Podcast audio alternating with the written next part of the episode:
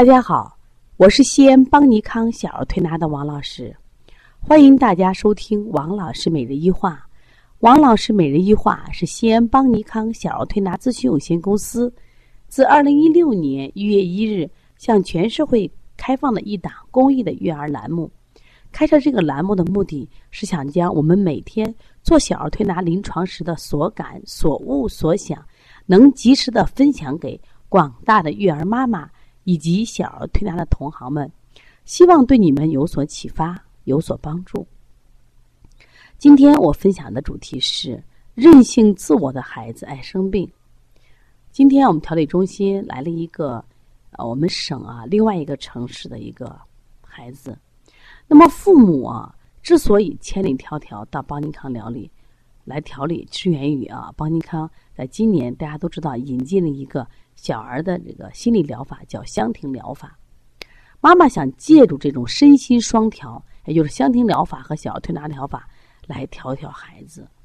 那我一见妈妈哦，妈妈呢非常的焦虑，她说：“啊，王老师，哎呀，别人带个孩子不知道怎么着，我带这个孩子我真的要崩溃了。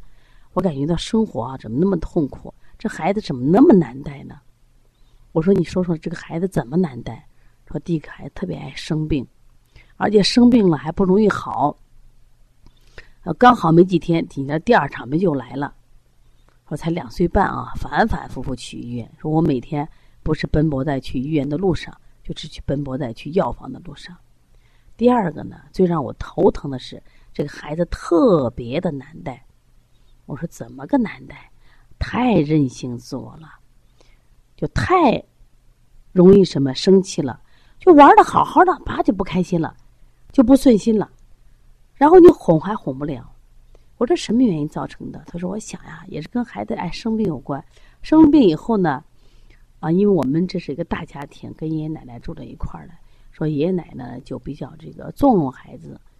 说结果到了什么地步呢？就是这个孩子，比如说奶奶管了一下，要求爷爷打奶奶，那爷爷就去把奶奶真打一下。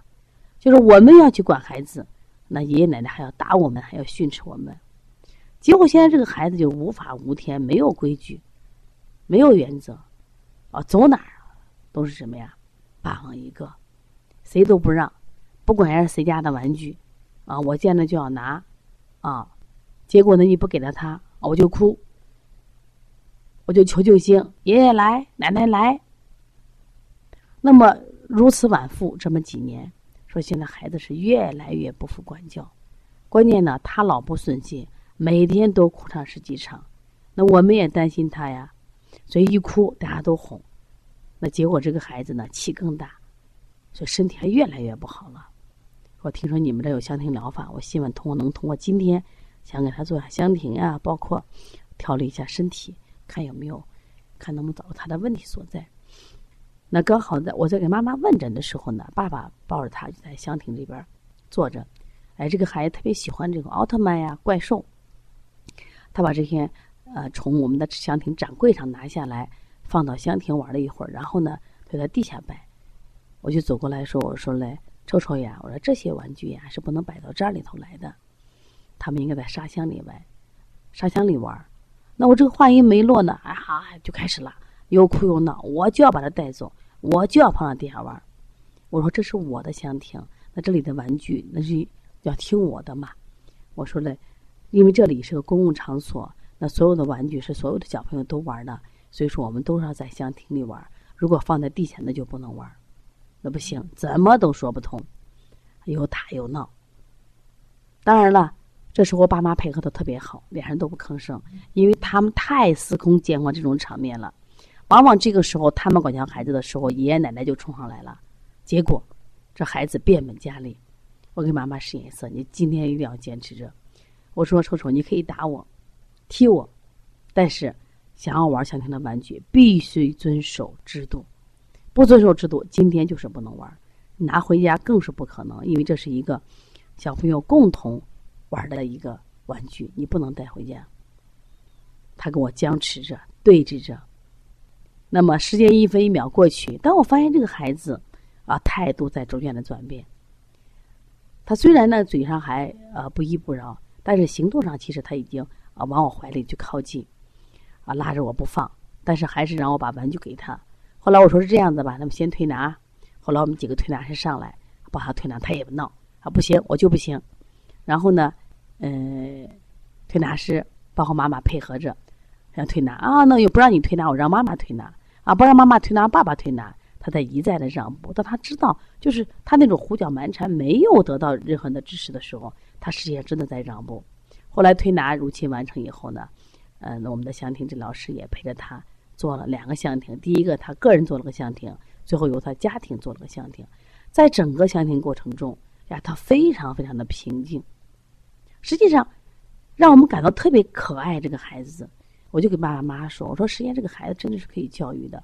现在我们就思考，你这孩子的个性和就是韧性和自我，源于来就源于我们的教育。”所以导致他五脏里边哪个脏器太冲了，就是肝脏生发的太过了。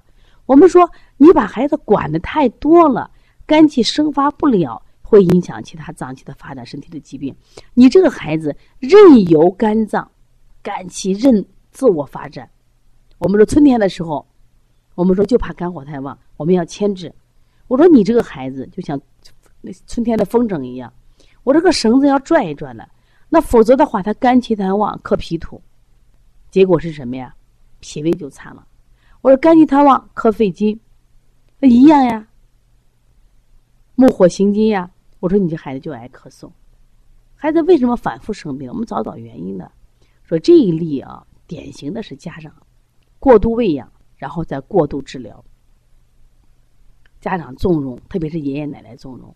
其实现在年轻的父母啊，都已经意识到了问题了。而且呢，这爸爸呢也也跟奶奶爷爷做了工作，说我们现在要分开住，不能再这样子了。如果再让你们这种教育下，这个孩子就毁了。毁在哪？一个是孩子的身体毁了，反复生病，反复打针呀；第二个，孩子情志不畅。你这种太任性、太自我、太霸道，你跟哪个小朋友能合作？你见谁的东西就抢啊！如果是不顺心就哭、就闹、就地打滚那这样的孩子。即使我们把他培养成人，他成不了人才，他如何去跟别人去合作？所以说，当你一一个脏器不和谐的时候，根据五行相生相克的道理，这些孩子呢都容易生病。所以说，希望家长呢啊，包括我们的同行，能像我们一样。其实我们现在在不断的去探索和寻求疾病背后的，就是真相，就是我们现在的孩子为什么要生病？吃多了。是错了，天冷了，天热了，是不是还有我们家庭教育的问题？过度的管理、过度的打压会让孩子生病，过度的娇惯一样会让孩子生病。如果你家庭也是这样，你有什么苦恼，可以加王老师的微信：幺三五七幺九幺六四八九。如果你想咨询邦尼康相关的小儿推拿基础班、小儿推拿辩证提高班，以及我们十一月十号即将开展的二零一七年的。开店班以及十二月份将要开课的讲师班，可以加帮小编的微信：幺八零九二五四八八九零。好，谢谢大家。